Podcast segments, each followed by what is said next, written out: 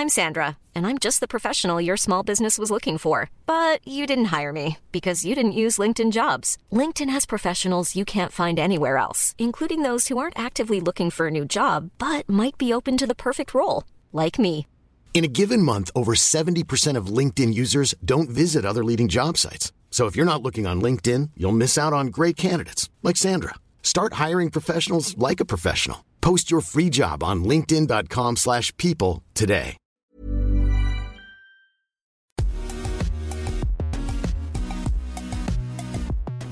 Bonjour à toutes et à tous, bienvenue dans Poulain. Ravi de vous retrouver pour l'épisode 20 de la saison 6, pardon, avec toujours à mes côtés Arnaud Beurdelet, journaliste milieu olympique. Salut Arnaud. Salut Raph, bonjour à toutes et bonjour à tous. Poulain vous le savez, hein, c'est le podcast qui rafute le rugby en long, en large, surtout en travers. Au menu aujourd'hui, d'abord, comme chaque semaine, Raph nous servira son humeur du jour. Ce sera la ruade de Poulain. Dans la deuxième partie, nous aurons la chance de recevoir le demi de mêlée international de Lyon, Baptiste Couillou. Celui-là même qui s'était jeté dans la scène avec le trophée du tournoi destination au mois de mars dernier après le grand chelem des Bleus.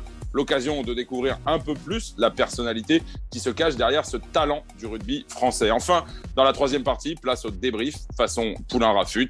Voilà pour le programme. Je vous rappelle que ce podcast est à retrouver sur toutes les bonnes plateformes d'écoute, hein, de Deezer à Spotify en passant par Acast ou Apple Podcast. Surtout, abonnez-vous pour ne rien rater de la saison. Alors, vous êtes prêts Poulain Rafut, saison 6, épisode 20. C'est parti. Allez, Raph, aujourd'hui, euh, il va être question de générosité. Tu voulais revenir évidemment sur cette opération euh, que la Ligue nationale de rugby a entrepris avec euh, les Restos du Cœur et ces maillots notamment qui sont mis aux enchères pour récolter des fonds à destination de cette très belle association. Oui, Arnaud, bah, tu as un peu tout dit. Ça fait deux ans maintenant que la Ligue nationale de rugby soutient les Restos du Cœur en vendant aux enchères jusqu'à dimanche dernier 300 maillots portés lors de la 13e journée du championnat pendant les fêtes de Noël. L'objectif est de battre le record de 90 000 repas financés en 2021. Nous aurons le résultat très bientôt, mais je voulais mettre en lumière les initiatives justement prises par les instances, par les joueuses, par les joueurs pour porter les couleurs et les valeurs des associations qui leur sont chères et dont ils sont marraines et parrains. Nous, on avait parlé ici même avec euh, Julien Bonner, mais presque tous les joueurs sont, au soutien ou s'investissent d'une manière ou d'une autre dans une association. Moi, j'ai eu la chance d'être sollicité pour un maillot pour la vie euh, à l'époque, pour aller dans les hôpitaux et donner un peu le sourire aux enfants malades, alors qu'ils n'avaient aucune idée hein, de qui j'étais en fait et qui ils avaient face à eux, mais ça a apporté justement un peu de, un peu de bonheur et ils étaient heureux. Et puis ça calme aussi, ça amène un tantinet d'humilité dans un sport où la notoriété peut rarement, mais parfois te faire attraper le melon. Moi, j'avoue qu'à 20 ans, ça m'a mis une belle claque alors que je vivais une petite ascension d'ego au milieu des stades pleins. Ce petit rappel à la réalité permet de garder les pieds sur terre et de se dire que même si on le mérite et qu'on s'est bougé la paillasse pour vivre de nos rêves, nous étions, nous sommes des privilégiés. Alors, dites-vous, chers sportifs et chers sportifs, que vous êtes des sources d'inspiration pour le commun des mortels que nous sommes et qu'en voyant certaines initiatives portées par vos carrières, par votre temps donné et votre image, eh bien, ça inspire et ça nous pousse à venir, nous aussi, en Inde. Alors, mesdames et messieurs, professionnels du sport et du rugby en particulier, continuez à rester au contact, à être au soutien de celles et ceux qui en ont le plus besoin, besoin pardon, et vous serez, aux yeux des nécessiteux, de véritables héros, bien plus glorieux encore qu'en étant sur le terrain. Allez, deuxième partie de Poulain Rafut. Aujourd'hui, nous avons la chance d'avoir avec nous Baptiste Couillou, demi-mêlée international euh, du Loup, un demi-mêlée dont on dit qu'il coche toutes les cases pour être un des plus grands à ce poste, euh, notamment ce petit coquin très important euh, au poste de, demi-mêlée. C'est ce côté hein, que tu avais envie de découvrir, Raph, il me semble. C'est bien ça? Ouais, Arnaud, on a tous en tête les noms des demi-mêlées. Comme tu disais, coquin capable de faire découbiller n'importe quel type sur un terrain, capable de roublardise, comme on dit, un vrai talent quand on joue à ce poste. Et je revois encore Baptiste Couillou l'an passé dire à l'arbitre du match Biarritz Lyon, non mais oh, il a été éduqué où celui-là en parlant de son frangin. Donc celle-ci, j'aimerais bien qu'on vienne dessus, parce qu'on t'a pas entendu, Baptiste, parler de ça. Est-ce que ce genre de petite anecdote plutôt sympa, ça dénote un peu de ta personnalité? J'ai tenté d'avoir des dossiers sur toi. Euh, j'ai notamment essayé de sonder un grand roux, mais je ne balancerai pas son nom, mais il n'a pas voulu me répondre. Tu vois, il m'a dit j'ai trop de dossiers, mais j'en ai pas. Donc moi, je vais déjà commencer par là. Est-ce que ça dénote de ta personnalité ce, ce, ça m'a fait marrer quand même. Ouais, bonjour à tous. Ouais, c'est sûr. Après, j'ai été au courant que tu cherchais un peu des informations à droite, à gauche, tu m'as prévenu. Mais bon, je suis content parce que moi, je, je me rends bien compte que mes, mes, avants, ils essaient de me protéger un petit peu. Donc, c'est bien, je, je, suis content de ça. Alors après, ouais, pour l'épisode avec mon petit frère, c'est sûr que ouais, c'est, c'est un peu comme je suis, euh, surtout avec lui. On est bien, on est bien chambreur et je pense que euh, surtout ce match-là, on l'avait, on l'avait anticipé un petit peu, on l'avait bien préparé. Et moi, j'étais prêt à lui mettre deux, trois pics quand même pour, pour, pour que le match se passe bien pour lui. Euh, on va parler juste de, de, la, fratrie quand même. on a parlé avec Max Lucu de, de, son rapport avec son, avec son frangin. Quel est le rapport avec le tien? Vous êtes, il, y a, il, y a, peu de fratries, enfin il y en a de plus en plus, tu me diras, mais il y a quelques fratries. Moi j'ai connu les frères Bergamasco à l'époque où étais, euh, tu venais de naître à peu près, hein, je crois 17, où tu les as vus jouer. Mais euh, pardon un peu de cette, cette, intimité avec ton, avec ton frangin. Ça doit être spécial quand même d'être le grand frère d'un mec qui joue aussi à haut niveau. Ouais, c'est très spécial, d'autant plus, je pense, pour, euh, pour nous, parce qu'on a eu un parcours assez similaire. En fait, il a démarré au Loup euh, avec moi, euh, enfin, on est très proches en termes de différence d'âge. Il a joué demi-mêlée aussi, enfin, il joue toujours demi-mêlée. On a eu le même parcours scolaire, ce qui a fait qu'il y a eu un moment dans notre scolarité où on s'est retrouvés ensemble en cours parce que j'avais pris deux années de retard. Donc finalement, c'était énorme. On s'est suivis, on se retrouvait à s'entraîner ensemble, à aller en cours ensemble. Euh, et, c'était génial. Et aujourd'hui, je suis super content que lui s'épanouisse aussi euh, dans un autre club à haut niveau. Et ça, pour nous, dans notre relation, c'est hyper important et c'est hyper sain parce qu'on peut partager énormément de choses et on se comprend. Tu as débuté à très très haut niveau, très très rapidement quand même, et tu as toujours eu ce, leadership assez naturel. Ça devient d'où ça, justement? Enfin, ça vous vient d'où? Parce que ton frangin aussi, hein, quand on regarde jouer, euh, ça vous vient d'où ce caractère spécial? Ouais, c'est vrai qu'on a toujours eu euh, des caractères assez forts et je pense que c'est aussi le, peut-être le fait d'avoir grandi euh, un peu euh, dans la compétitivité avec un frère qui avait les mêmes qualités que moi et qui était très rapproché. Je pense qu'on a toujours voulu tirer le, meilleur l'un de l'autre et ça, c'est quelque chose qui nous a servi aujourd'hui. Puis forcément, bah, je pense que notre poste, il nous, oblige pratiquement à, avoir ce genre de qualité-là. Et je pense que mon frère en a encore plus que, moi. Je pense que c'est, euh, il a plus ses qualités de, leader, de leadership que moi. Mais, euh, oui, c'est vrai que par rapport à ça, on se ressemble et ça nous vient de, l'enfance, tout simplement. Bon, avant que vous, poursuiviez vos, échanges, messieurs, je vous propose, Raph, que tu nous dresses euh, le portrait de Baptiste. Couillou façon poulain rafute, c'est maintenant. J'ai fait simple, hein, Baptiste. J'avoue que tu as, un peu la gueule du, du gendre idéal, mais j'imagine sous couvert de professionnalisme, certaines conneries au coin du regard. Et autant en termes de pronostics, je te l'ai dit, de statistiques et de stratégie, je suis une pompe à roulettes. Autant en ce qui concerne le fond du bus et ses acteurs, je me trompe rarement quand même. À tout juste 25 ans, tu es fidèle du club rhodanien qui t'a vu naître en tant qu'homme et surtout en tant que joueur, mettant sur le banc à tout juste 19 ans les Figueroa et autres Nico Durand. On le sait moins, mais tu aussi, alors, je doute un peu de ce que je vais dire là, parce que tu m'as dit que tu avais redoublé deux fois, mais j'ai quand même noté, on sait moins, mais tu es aussi titulaire du baccalauréat S avec mention bien et d'un DUT de génie civil à l'Université de Lyon. Moi qui ne suis, qui ne, voilà, qui ne suis titulaire que d'un doctorat de conneries, option troisième, voire quatrième mi-temps, ça me laisse rêveur. Comme quoi, on peut être joueur de rugby et avoir un cerveau bien fait. Ajoutez à cela un titre de champion de Pro D2, un titre de Challenge Cup et 11 sélections avec le 15 de France, passé par toutes les sélections jeunes. Tu es un pur produit lyonnais et on va en parler. Mais avant tout, je voudrais juste, donc, on va revenir à tes débuts, à tes 19 ans, justement, d'être passé devant, le, devant Durand et Figueroa, mais il existe bien, ils existent bien, ces diplômes.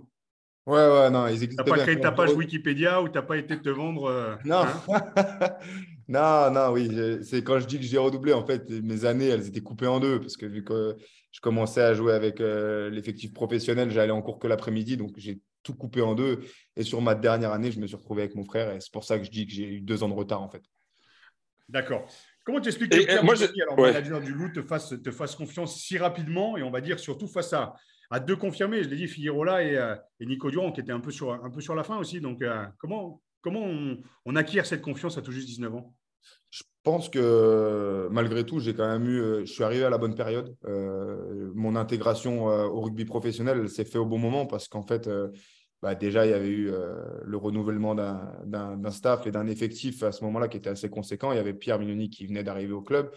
Et euh, l'année où il m'a fait démarrer euh, sur, ma saison, sur la saison où on est champion de Pro D2, bah, on avait une avance confortable en deuxième division et il a, il a eu l'opportunité de lancer les jeunes. Et après la transition avec Augustine Figueroa et Nico Durand, il y avait même Mathieu Loré à l'époque, elle a été encore plus facilitée parce que c'était les trois, c'était des joueurs qui étaient sur la fin de carrière en fait. Et donc, quelque part, euh, bah, la transition, elle s'est faite pratiquement naturellement. C'était, je pense, euh, une opportunité aussi pour Pierre à l'époque de voilà, d'avoir un jeune du centre de formation euh, dans son effectif qui puisse faire grandir et sur qui il pouvait compter sur les saisons à venir. Donc, voilà, ça s'est fait un peu comme ça. moi, je pense honnêtement que déjà, j'ai eu la chance de tomber sur un manager comme Pierre parce que, bah, évidemment, il avait, je pense, un affectif particulier avec les demi de. Donc, ça, c'était bien. Et je suis tombé à une période où, ben, quelque part, il avait l'opportunité de lancer des jeunes et c'était le bon moment. Quoi. Sur la fin de l'année de Pro D2, on était largement devant au championnat et c'était la, bonne occasion pour lui. Quoi. Justement, tu parles beaucoup de, Pierre euh, Baptiste. Euh, en quoi il a été précieux dans ta progression? On sait que ça a été quand même un, grand demi-mêlée. Il a été international, il a fait une Coupe du Monde, enfin plusieurs Coupes du Monde d'ailleurs.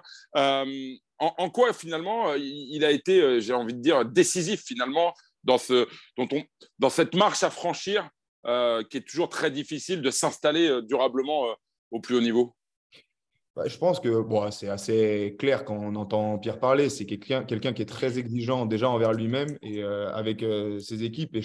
Moi, euh, en tout cas, quand j'ai démarré, je pense qu'il m'a jamais fait de, de cadeau, mais il m'a toujours fait confiance. C'est-à-dire que ouais, il m'a jamais rien laissé passer quand je faisais des erreurs sur le terrain et en dehors. Mais en revanche, il, m'a toujours soutenu. Et ça, je pense que c'était, à mon avis, c'est sa principale qualité à Pierre de voilà d'être cette personne voilà vachement humaine qui qui a son management vachement autour de, des relations avec ses joueurs. Et euh, voilà, on a, je pense qu'on a été plusieurs, et moi, euh, moi aussi quelque part, à avoir fait voilà, des, petits détours dans notre, dans notre carrière euh, d'homme ou, ou, de joueur, mais il a toujours su nous soutenir et nous prendre un peu par la main de temps en temps en, nous remettant sur le droit chemin. Et je pense que c'est ce qui a fait aussi que pour moi, c'est un entraîneur qui a compté et qui, en qui j'avais entièrement confiance. Quoi. Ça doit être difficile quand même des fois avec Pierre Mignoni, parce que quand on le voit sur le bord du terrain, euh, il est quand même nerveux. Donc quand, on prend une soufflante par Mignoni, ça, ça, ça, doit, ça doit un peu faire frissonner, non, quand même? Vous lui ah offrez une camomille de temps en temps à Pierre?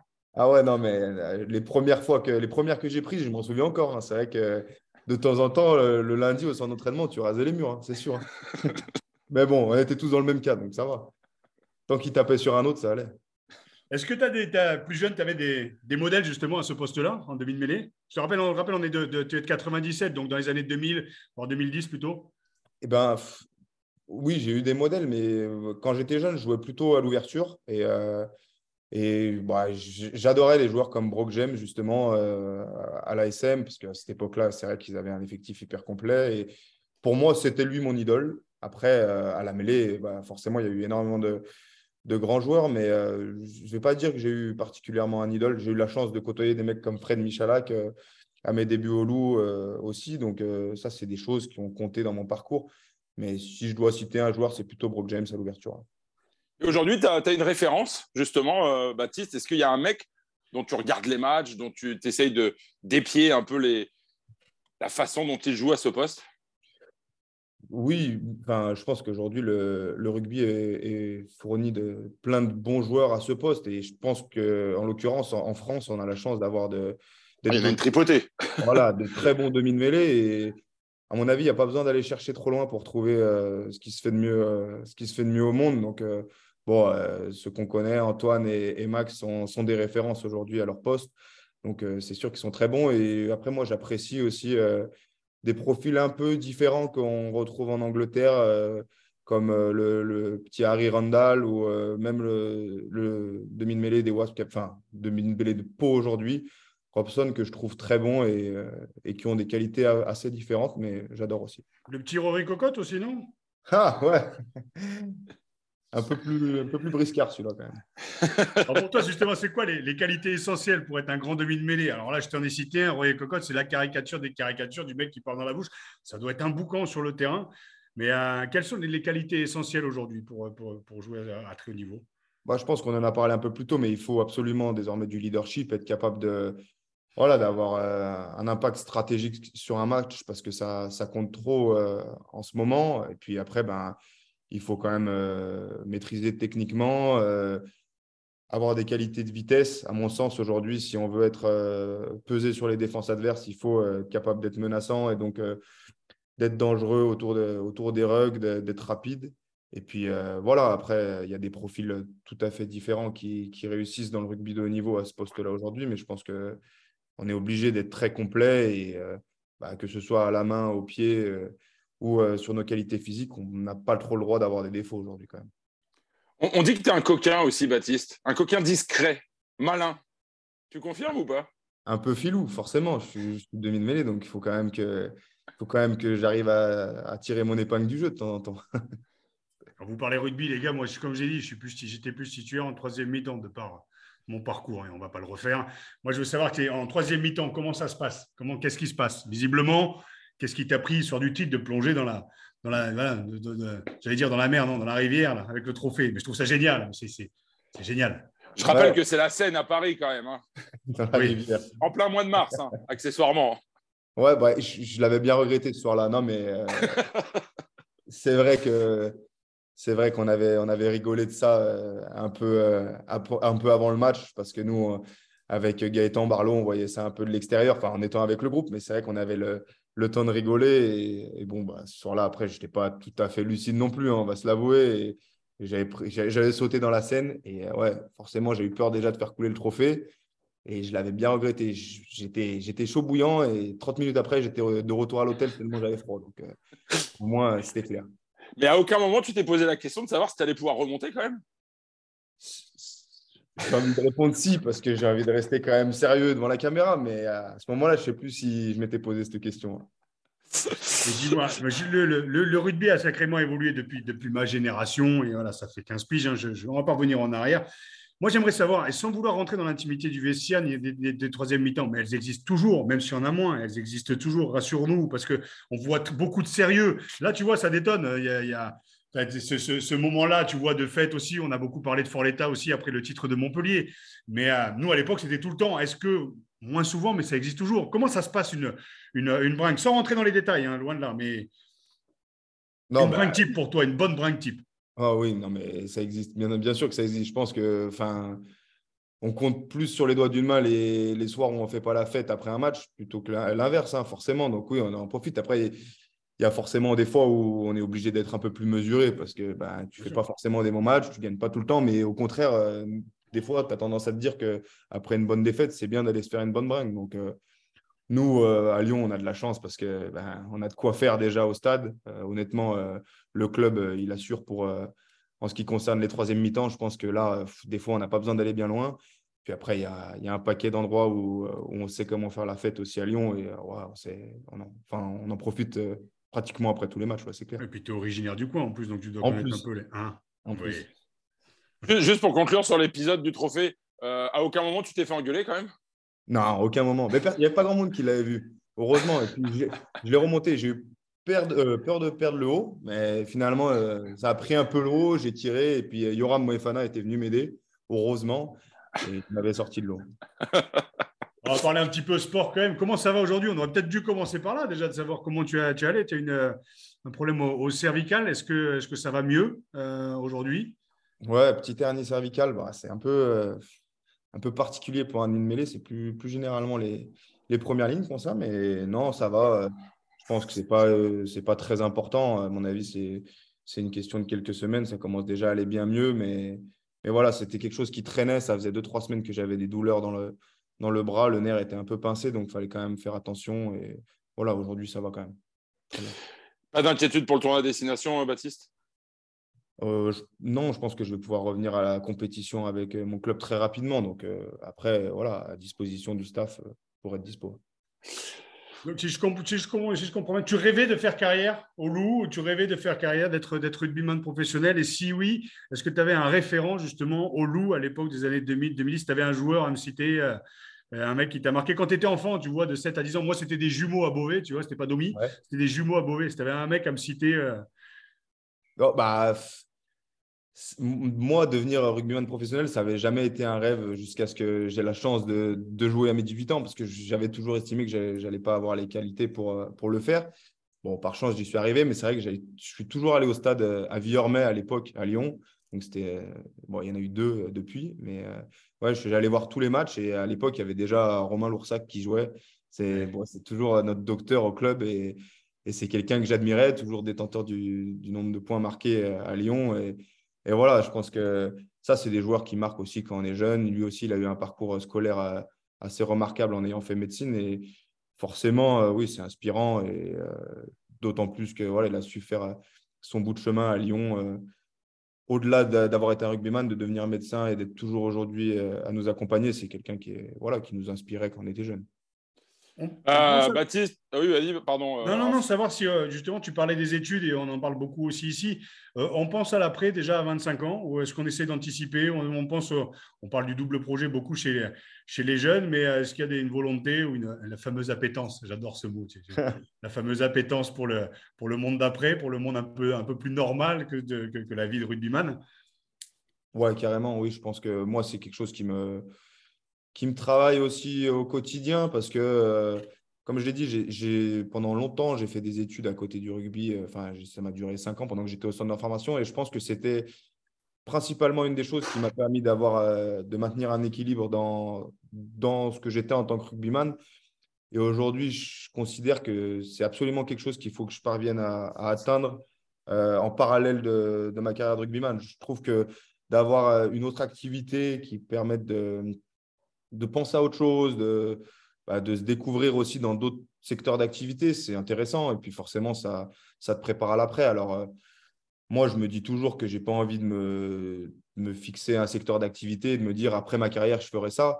Mais j'aime bien me laisser quelques portes ouvertes et me dire que voilà, j'ai trouvé euh, potentiellement des secteurs qui pourraient m'intéresser si un jour j'ai envie de faire ça après ma carrière, bah, tant mieux. Si j'ai envie de rester dans le rugby, je resterai dans le rugby. Et si j'ai envie de basculer complètement, je serai en capacité de le faire. Donc, euh, évidemment, on pense à ça aujourd'hui. Euh, bah, bien sûr, la, priorité, c'est le rugby. Mais moi, je pense que c'est important de, maintenir cet équilibre euh, au quotidien pour, bah, pour rester un bon joueur de rugby et un homme bon, tout simplement. Pour, conclure, Baptiste, justement, puisque c'est vrai que c'est une thématique qu'il avait abordée, tu, te vois faire quoi dans, dans 15 ans? Bah, c'est justement ça. Je pense que j'ai du mal à me projeter à horizon 15 ans parce que je me dis il y a beaucoup de choses qui peuvent évoluer et je sais très bien que malgré tout, le rugby, c'est une passion, c'est un secteur d'activité qui me plaît et je pense que j'ai des, perspectives d'évolution dans ce milieu-là, c'est sûr. Après, moi, j'adore le secteur du, du bâtiment et, et, des travaux publics. C'est dans ça que j'ai fait mes études et voilà, aujourd'hui, je, garde un pied dedans euh, en parallèle de ma carrière de rugbyman parce que je me dis que c'est important aussi de ne pas perdre de vue euh, ce secteur d'activité et à la fin de ma carrière d'avoir une potentielle légitimité si je veux y retourner. Jusqu'au 30, 30 janvier, on souhaite toujours la bonne année quand on se rencontre. Voilà, la bonne année. Et qu'est-ce qu'on peut souhaiter pour cette année? Alors déjà, un retour sur le terrain dans les semaines qui arrivent. Euh, il y a le tournoi destination, on en a un peu parlé. Il y a la Coupe du Monde aussi qui arrive. On ne va pas se projeter dans 15 ans dans le bâtiment, mais là déjà à 6-8 mois quand même. Oui, bah, il y, a énormément d'échéances qui arrivent, euh, euh, que ce soit au niveau du club ou au niveau de l'équipe de France. Donc, si on peut me souhaiter ça, c'est bien. Et puis surtout, la santé, je pense que aujourd'hui, c'est primordial. J'ai besoin d'être en forme et de performer régulièrement. Donc, oui, c'est le plus important. Baptiste, merci beaucoup de nous avoir accordé un peu de temps. L'idée, c'était évidemment de te découvrir euh, via une autre euh, facette. Merci donc d'avoir accepté de, te confesser auprès euh, de l'abbé Raph Poulain. Raph, on va enchaîner, nous, avec, avec la troisième partie tout de suite dans Poulain Raffut.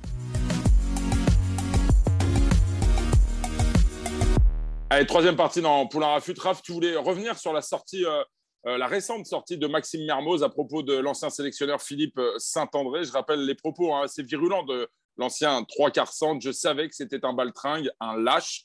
Euh, des propos tenus dans le cadre du podcast En terrain conquis. Visiblement, ça t'a pas beaucoup plu. Pourtant, toi, à l'époque, il me semble que après ta carrière, tu avais tenu des propos aussi très sévères à l'égard du sélectionneur Fabien Galtier, qui avait été ton entraîneur au Stade français.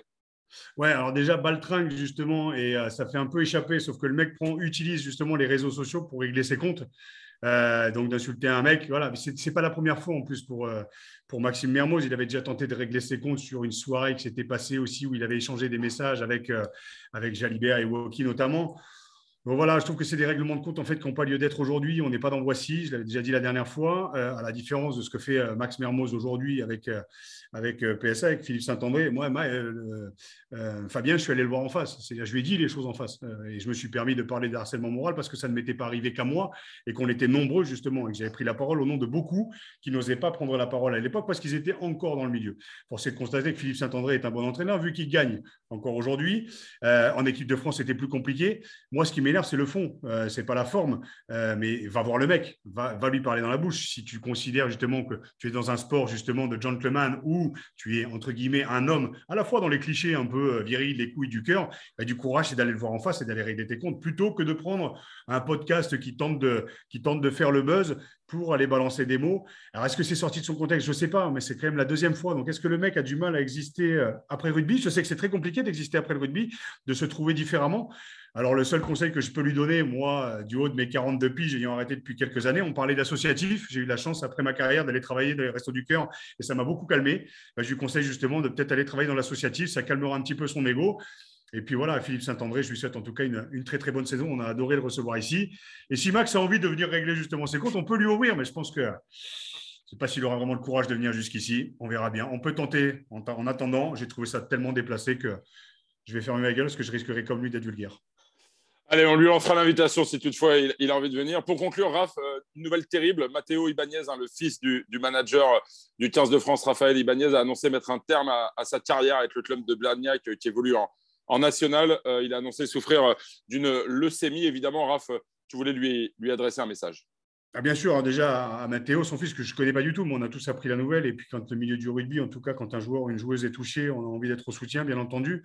De lui, euh, notamment, principalement, et aussi de, son papa, de Raphaël, avec qui j'ai eu la chance de, contre qui j'ai eu la chance de, de, jouer, très très grand joueur, qui, on le rappelle, il y a quelques mois, a perdu aussi un ami dans des circonstances assez, assez difficiles. Donc voilà, on prend tous et toutes des claques dans la vie. Euh, quand ça touche les enfants, c'est d'autant plus compliqué. Donc, euh, on peut lui envoyer que les, meilleures zones, en tout cas, pour, pour, pour, revenir déjà en santé. Alors là, justement, on dit euh, bonne année, bonne santé. Quand on est touché de près ou de loin par ce genre de situation, c'est très difficile. Moi, j'ai deux garçons, donc voilà, je, j'ai une grande, grande pensée à la fois pour Raphaël et bien sûr pour, pour son fils et puis toute la famille derrière. Et voilà, au, soutien déjà par les mots, et puis on lui envoie nos meilleures pensées et, la meilleure année possible pour euh, peut-être un jour revenir sur le terrain en attendant de, revenir de cette, de cette maladie. Ouais, on souhaite évidemment à Mathéo le, le, plus grand décourage pour, affronter cette maladie et surtout euh, la vaincre. Voilà, c'est tout pour, euh, pour aujourd'hui, Raph. merci encore de nous écouter, d'être aussi nombreux, de nous écouter sur les plateformes d'Eurosport. Pour la Rafut, c'est terminé. On se retrouve évidemment la semaine prochaine, toujours avec la banane. Ouais, merci beaucoup Arnaud. Merci aussi à Sébastien qui a la réalisation de cette émission. Et puis encore une très très bonne année. On vous le dira jusqu'au 31 janvier. On sera lourd, mais on vous le dira. Bonne année et surtout la santé. À très bientôt. Salut.